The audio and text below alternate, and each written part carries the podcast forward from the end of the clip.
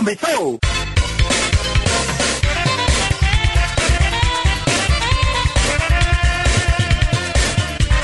Olá, eu sou Evilásio Júnior. Eu e o jornalista Luan Santos começamos o quarto episódio do Pizza Roxa, podcast especializado em futebol italiano. Fala, Luan! Fala, Evilásio! Estamos começando nosso quarto episódio depois de uma rodada bastante movimentada, né? É verdade. Agora, antes de debatermos a vigésima rodada do Cáutio, como sempre, quero lembrar que nós do Pizza Roxa usamos o Gigo TV, aplicativo que pode ser usado no celular, no tablet, computador, Smart TV, e além de dispor dos principais canais da TV fechada, inclui o Estádio TNT Esportes, a Band e a Raitalia, ou seja, com ele você tem acesso a quase todas as partidas do Campeonato Italiano de forma legalizada. Ele já é de baixo custo, mas o ouvinte que utilizar o nosso cupom Pizza Roxa ganha 10 reais em créditos em qualquer pacote. Por exemplo, quem assinar o pacote básico mais pacote esportes vai pagar apenas R$ 22,80 na primeira mensalidade. Super promoção, seu Luan Santos.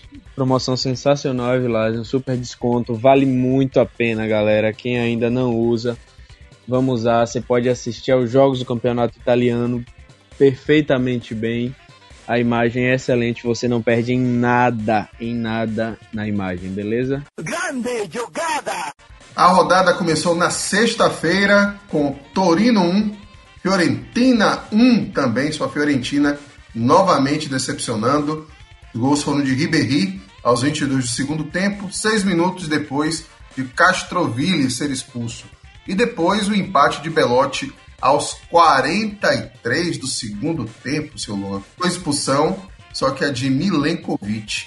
Menos dois, hein? Esse empate, Evilásio, embora o gol do Torino tenha sido bem ali no finalzinho, mas eu acho que a Fiorentina pode até comemorar esse empate, viu? Porque jogar com dois a menos, praticamente metade do segundo tempo com dois a menos, primeiro Castroville e depois o Milenkovic expulsos. O time conseguiu até segurar bem, mas uh, o Torino fez o empate, estava pressionando muito. Aquele gol tava na cara que ia sair. E a Fiorentina ainda conseguiu fazer 1 a 0 com um a menos, né? Desvantagem em campo, conseguiu abrir o marcador com o Ribéry e o Torino de novo lutou, lutou, lutou, suou para conseguir um pontinho nessa partida. É, lutou muito, inclusive o gol de, de Ribéry, um golaço, hein? Um dos candidatos, hein?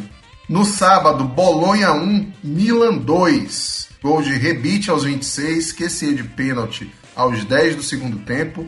E Poli descontou para os anfitriões aos 36 da etapa final.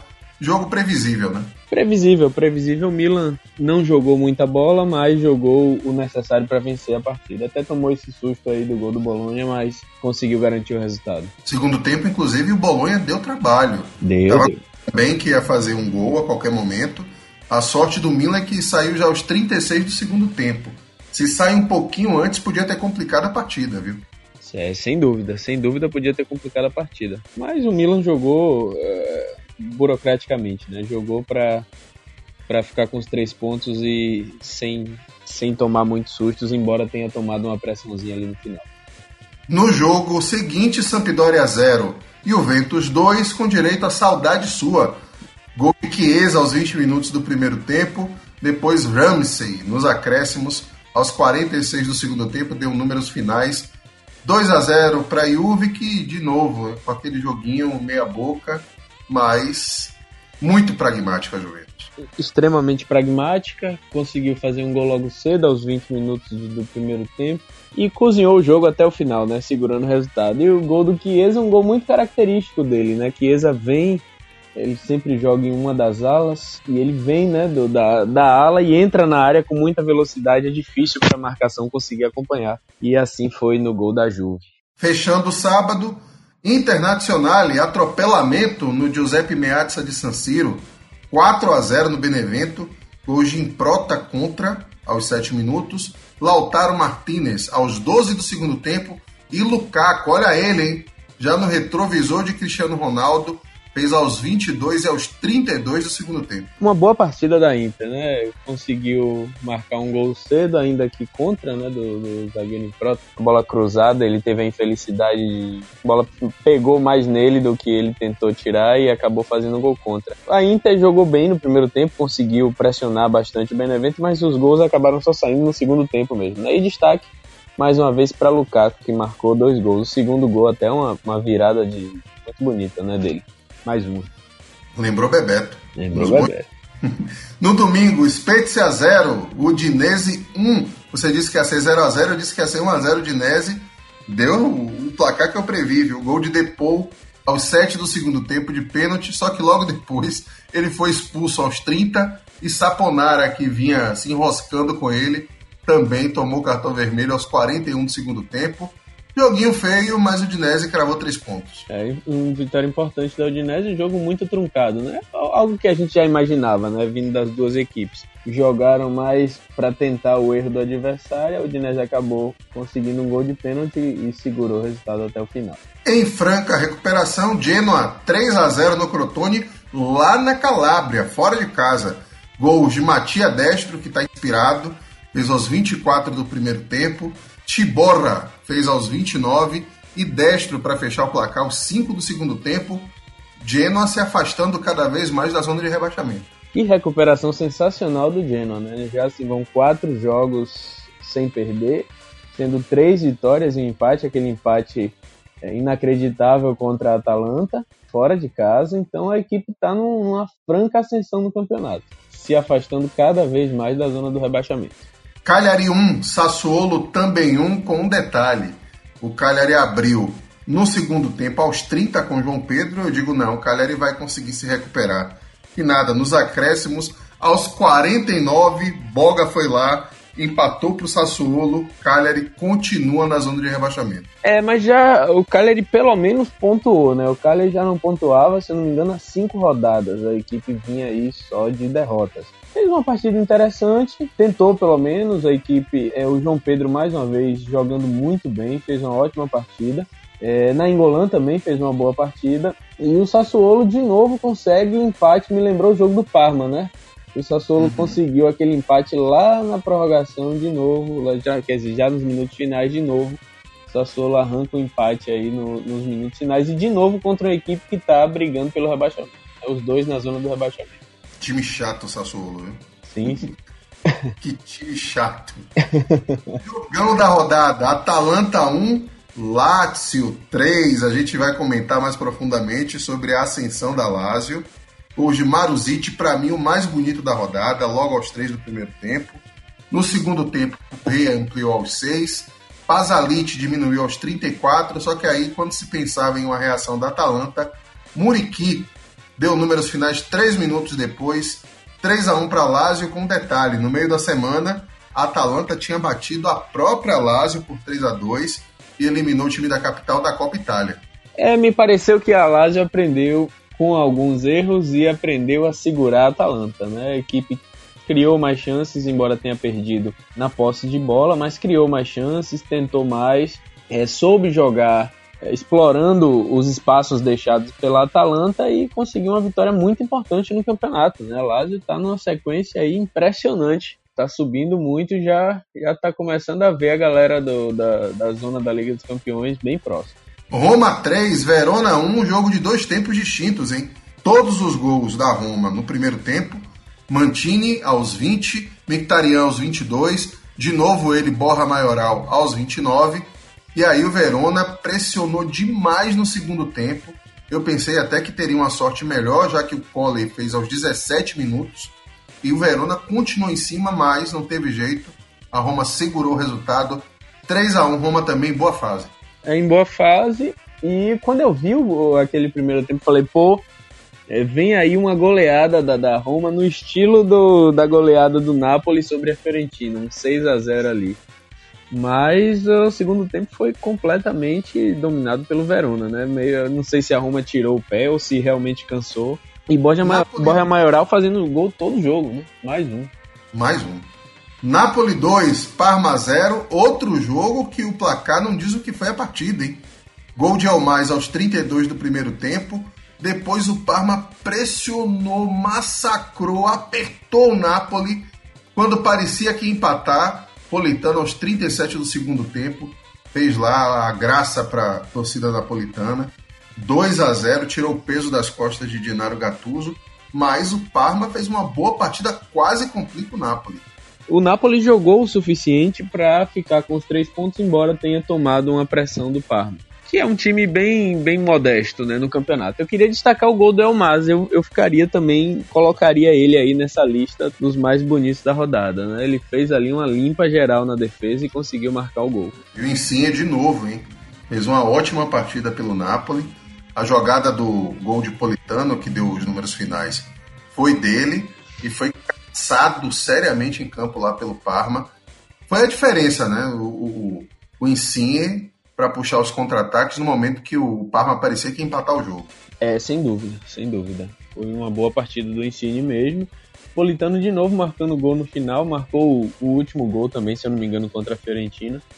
Isso. Tá bem também o Politano. Golaço.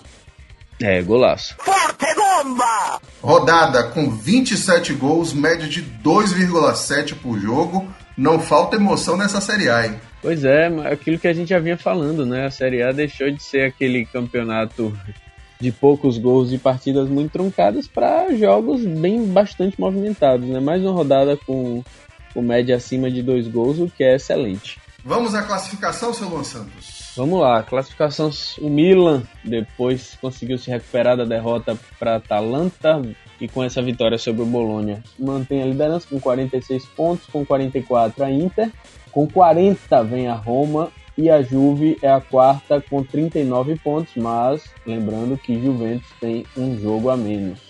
Pode chegar a 42 pontos e tomar o terceiro lugar da Roma. O Napoli é o quinto com 37, empatado com a Lazio, que também tem 37, está na sexta posição. Napoli também com uma partida a menos, essa partida inclusive, Napoli e Juventus. Atalanta é a sétima com essa derrota, está com 36 pontos. E em oitavo vem o Sassuolo com 31. Nono, Verona com 30. E décima, Sampdoria com 26. A Fiorentina vem na 11 posição com 22, mesmo número de pontos do Benevento. E a Udinese, com a vitória, foi para 13 com 21 pontos, mesmo número do Genoa, que está na 14 posição. O Bologna é o 15 com 20 em 16 vem o Spezia com 18 pontos. O Torino é o 17 primeiro time fora da zona do rebaixamento com 15 pontos. Também com 15 pontos o Cagliari na 18ª posição e na 19 o Parma com 13 pontos e em último segue o Crotone segurando a lanterna com 12 pontos. Tirou! Perigo! Detalhe aqui do abismo que a gente já falava dos sete primeiros em relação ao oitavo colocado, né? Cinco pontos da Atalanta para o Sassuolo. A briga vai ficar realmente nesse G7 aqui, né? São seis vagas para competições europeias e um desses sete vai ficar de fora. É, e essa briga, eu assim, eu acho que o título em algum momento vai afunilar mais, mas essa briga pelas competições europeias eu acredito que vai ser até a última rodada. E acho até que esse abismo tende a ficar maior no, no segundo turno, né? As equipes vão jogar mais precisando do resultado vai ser, vai ser bonito de ver. Detalhe aqui, né, o, o decréscimo do Benevento, o Benevento que vinha fazendo uma boa campanha, ele agora soma dos últimos quatro jogos, três derrotas e um empate. É justamente o contrário em relação ao Genoa, que já está chegando junto ali do Benevento Genoa dos últimos quatro ganhou três e empatou um. Uma queda de produção grande do Benevento. Começou lá com aquela derrota de 4 a 1 para a Atalanta e desde então a equipe não tem conseguido repetir aqueles bons jogos que vinha fazendo e conquistando pontos e até surpreendendo no campeonato. Né? Beleza que pegou duas equipes aí muito fortes, Atalanta e Inter, mas aí deu uma queda de produção a equipe de Pipo Inzaghi. Na briga pelo rebaixamento chama atenção o Torino, né? O Torino nos últimos cinco jogos empatou quatro de grão em grão a galinha enche o papo, Luan? de grão em grão a galinha enche o papo e de grão em grão, de pontinho em pontinho, conseguiu sair da zona do rebaixamento, né? Tava ali na briga com o Cagliari e agora, pela segunda rodada consecutiva, o Torino tá fora da zona do rebaixamento, mesmo empatando. É... E com a mesma pontuação do Cagliari. Né? E com a mesma pontuação do Cagliari, isso. Agora sim, eu acho que a equipe do David Nicola melhorou, o Torino melhorou em nível de rendimento Até o jogo contra a Fiorentina foi um bom jogo, embora o primeiro tempo tenha sido um pouco sonolento, mas uh, foi um bom jogo. Acho que o Torino precisa aí de uma vitória, de uma daquela primeira vitória para levantar a moral do time e enfim, sair dessa situação. Jogo bonito! Quero saber de você o seguinte: a Lazio fez sete partidas, isso em 2021. Sete partidas pela Série A, empatou a primeira, depois encaixou seis vitórias consecutivas. A Lazio vai conseguir esse ano, o contrário do que fez ano passado, que chegou a brigar pelo título e aí na hora H perdeu jogos importantes e foi caindo na tabela e só conseguiu a classificação para Champions? É, Evilásio, a gente já chamava atenção lá no nosso primeiro podcast sobre esse time da, da Lazio, que vinha melhorando é, no campeonato. Vinha, com, enfim, vencendo partidas, tinha melhorado um pouco o nível de jogo que, que teve no ano passado e tudo mais. É, e o que a gente tem visto é, é isso se consolidando. A Lazio melhorou muito, muito, muito nesses seis jogos aí. E eu queria chamar a atenção para esse jogo seguinte: a gente vinha falando muito sobre o trio é, Immobile, Luiz Alberto e Milinkovic Savic. Só que nesse jogo é, nenhum deles marcou, né? Exatamente. O. Immobile marca até. Quase marca. Mas Immobile estava muito, Immobile estava muito bem marcado na partida. A equipe da Atalanta conseguiu impedir um pouco, né, o, o ímpeto de, de tiro Immobile que, que vinha fazendo gol aí praticamente todo o jogo. Mas a Lazio mostrou que, beleza, esses três jogadores são as peças-chave da equipe, mas a Lazio tem mais, tem mais a mostrar no, no, no seu elenco, né? E conseguiu é, uma vitória extraordinária, né? E simbolicamente a Lazio passa um recado muito claro de que ela tá na briga. Tá na briga pela Liga dos Campeões e quem sabe até pelo título do jeito que o campeonato tá embolado. Um banco que tem Andrés Pereira, Parolo, tem Musakio, tem Muriqui que fez até gol, tem Lulite. Dá para encaixar aí uma boa sequência diante de times mais robustos como Juventus, Milan e Inter? Eu acho que dá, viu? Eu acho que dá sim, Lazio. É, e eles já mostraram isso agora, né? A Lazio já mostrou que dá para encaixar uma boa sequência. Essa vitória contra a Atalanta, podemos dizer que foi o ápice, mas vamos lembrar que teve há pouco, né? Há duas rodadas, teve a goleada, a goleada não, foi o 3 a 0 sobre a Roma. Mas num clássico, um 3 a 0 você pode dizer que é uma goleada. Então a equipe vem, é, vem vencendo os adversários ali da ponta, então esse time vai dar muito trabalho. Agora eu quero saber de você o seguinte: Giampiero Gasperini é o Fernando Diniz da Itália? Nos últimos cinco jogos, a Atalanta ganhou duas, empatou duas e perdeu uma descobriram um jeito de jogar da Atalanta e conseguiram parar o carrossel Nero Azzurri? Olha, é uma boa pergunta. Eu não, acho, eu não acho que ele é o Fernando Diniz ainda da Itália, mas com certeza descobriram formas de, de barrar a Atalanta, né? Eu acho que aquele jogo do Genoa, aquele 0 a 0 ferrado, um jogo truncado, já mostrou que há formas de, de se parar a Atalanta, né? Eu quero lembrar também, Vilásio, que lá no, no comecinho do campeonato a Atalanta teve uma, uma queda de produção, né? Uma, uma má fasezinha. Não lembro exatamente quantos jogos sem, sem vencer, mas havia ali uma queda de produção. Teve até uma goleada para o Napoli, um 4 a 1 se eu não me engano, para o Napoli. Uhum.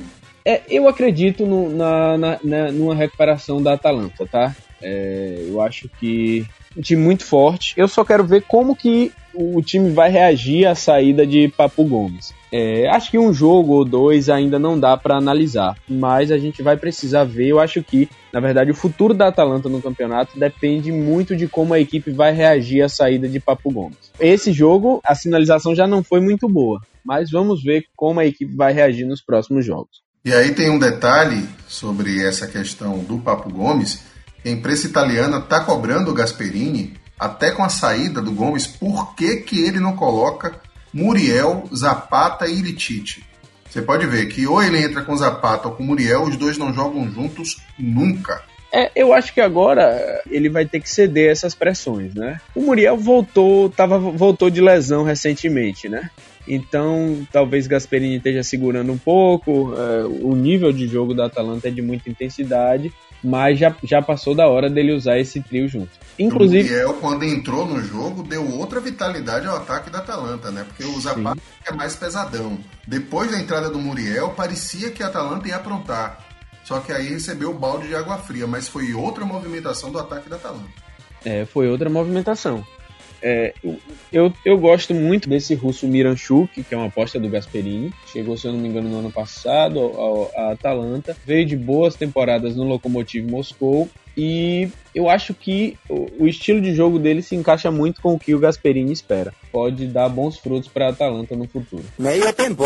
Briga boa também na artilharia do campeonato. O Cristiano Ronaldo, que caça o recorde do Pelé, parou, mantém os 15 gols já tem Lukaku com 14, Immobile com 13, Ibrahimovic com 12, João Pedro do Cagliari e Muriel da Atalanta com 11, Belotti do Torino e Lautaro Martinez da Inter com 10.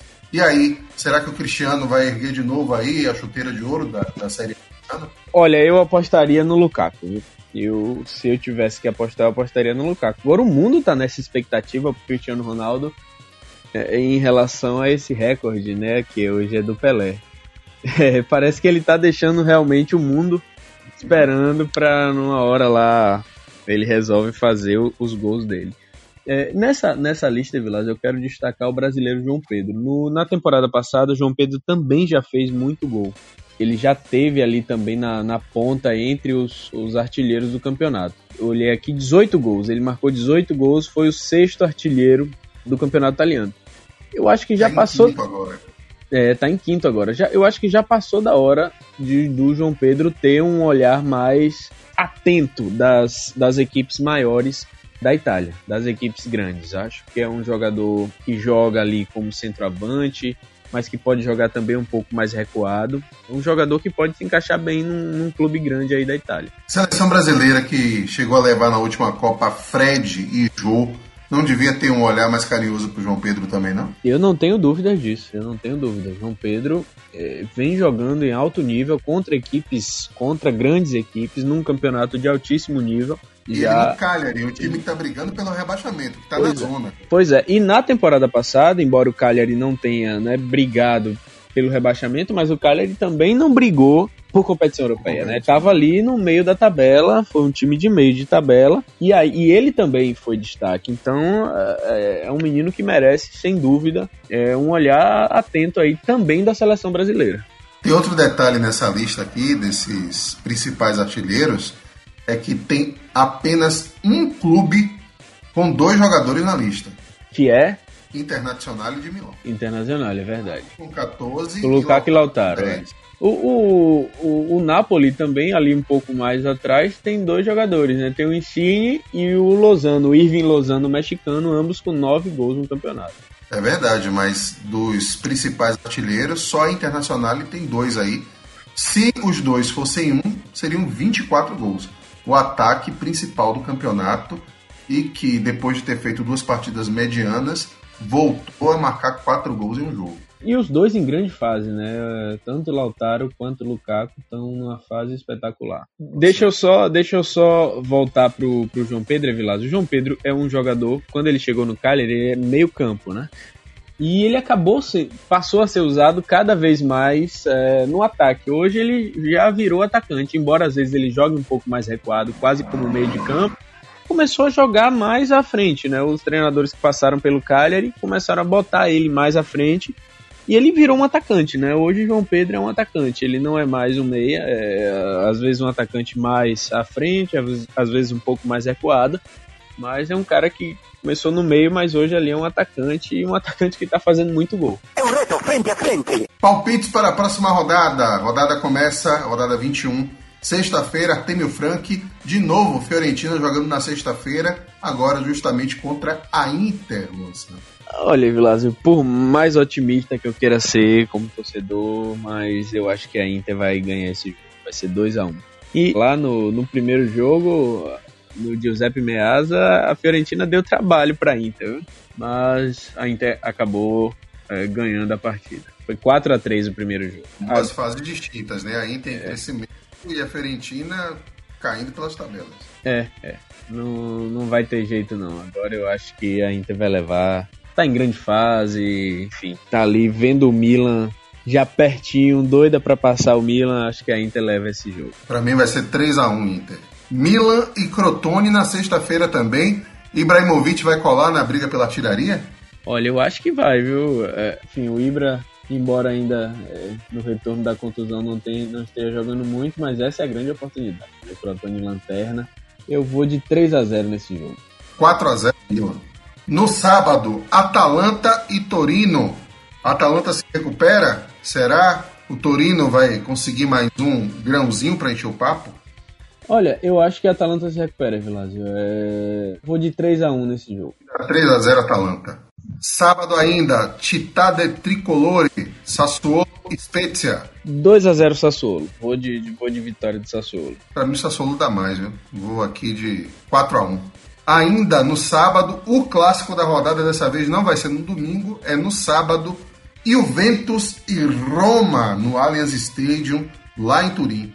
Jogão, as duas equipes em boa fase, mas eu vou em mais uma vitória burocrática da Juve, eu vou de 2 a 1 2 a 1 Juve. Cristiano faz gol? Cristiano faz gol. Acho que é nesse, nesse jogo que ele vai fazer gol. Para mim vai ser 1 a 1 Genoa e Napoli. O Genoa continuar em boa fase ou o Napoli vai interromper a sequência? Eu vou de empate, eu vou de 1 a 1 nesse jogo. Sem torcida, eu acho que da Napoli 2 a 1 É um time melhor, o Genoa tá em uma boa fase, mas também a única pedreira foi a Atalanta, mesmo assim não ganhou. Sim, sim. Domingo, Benevento e Sampdoria Benevento caindo pelas tabelas mesmo. É, caindo pelas tabelas, mas eu acho que o Benevento consegue se recuperar nesse jogo. Eu vou de eu vou de 3 a 2. Pro Benevento? Pro Benevento. Eu vou de 2 a 1 Samp. Udinese e Verona. Dois times que jogaram bem na última rodada, sendo que o Verona não ganhou, mas deu trabalho para Roma no segundo tempo. Eu vou apostar na vitória do Verona. Eu acho que o Verona ganha esse jogo, vai ser 1 a 0. 2 a 1. Parma e Bolonha. Eu, olha, eu gosto sempre de apostar um 0 a 0 na rodada. Eu acho que esse é meu 0 a 0. 0 a 0 esse jogo. Tem cara 0 a 0, né? Parma e Bolonha. Pois é. É um clássico, né, da Reggio Emília. Sim. Mas eu acho que dá Bolonha. Eu acho que o Bolonha vai ganhar 1 a 0 ferradinho. Fechando a rodada, a Lazio vai enfrentar o Cagliari. Cagliari precisando somar pontos. A Lazio em grande fase. Sétimo triunfo consecutivo, Celeste? Ah, eu acho. Eu acho que é o sétimo triunfo consecutivo. Vou de 3 a 0 Ah, não vou 3 a 0 não. 4 a 1 porque o João Pedro vai fazer um gol. e Immobile volta a marcar. Eu acho que Immobile volta a marcar. Eu vou te dizer mais. Eu acho que Luiz Alberto volta a marcar, Milikovic Savic volta a marcar. Immobile faz dois. 4x1. João Pedro, tô dando o placar com os, os goleadores, viu? É, no campeonato italiano, é, prever gols da Lazio é, tem sido até uma tarefa fácil, né?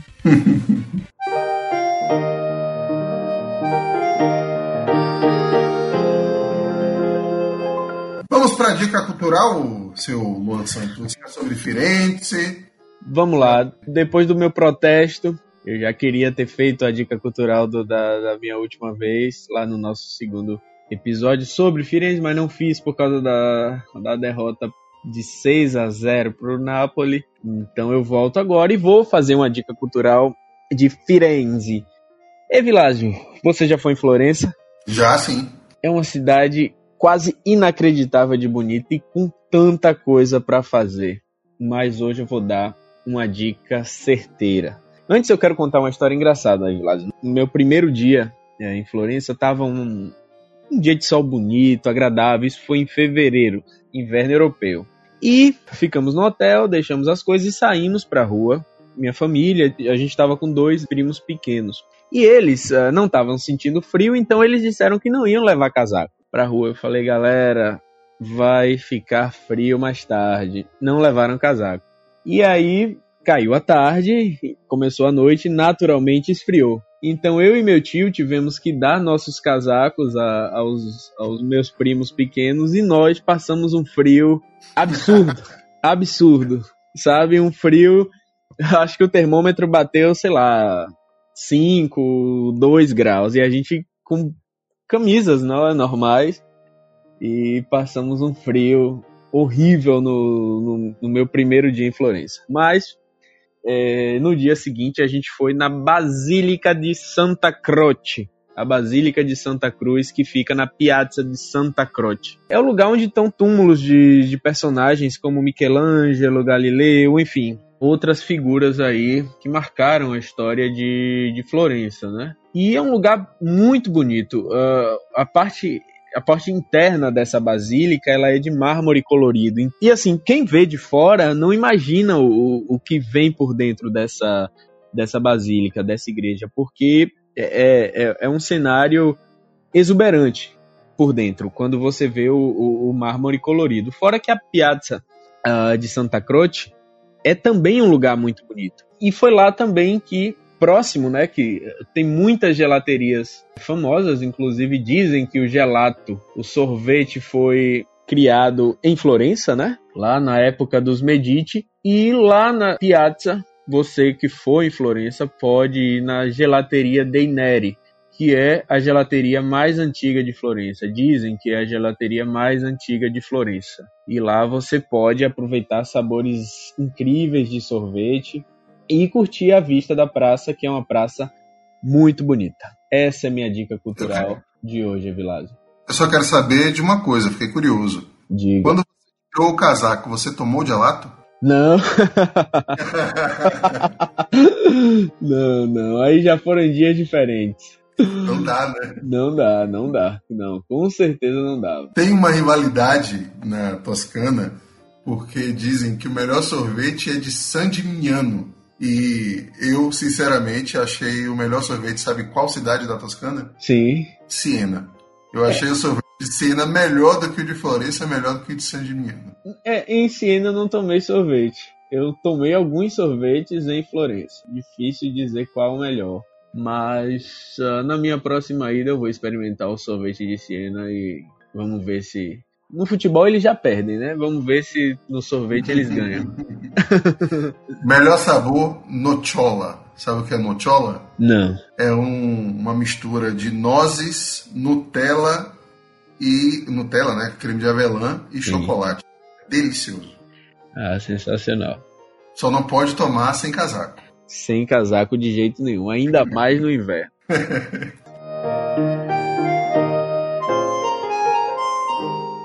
É isso aí, pessoal. Um abraço para todos, até o próximo Pizza Roxa. Tchau, tchau, Luan Santos. Valeu, Vilage. Tchau, galera. Até o próximo episódio. Acabou!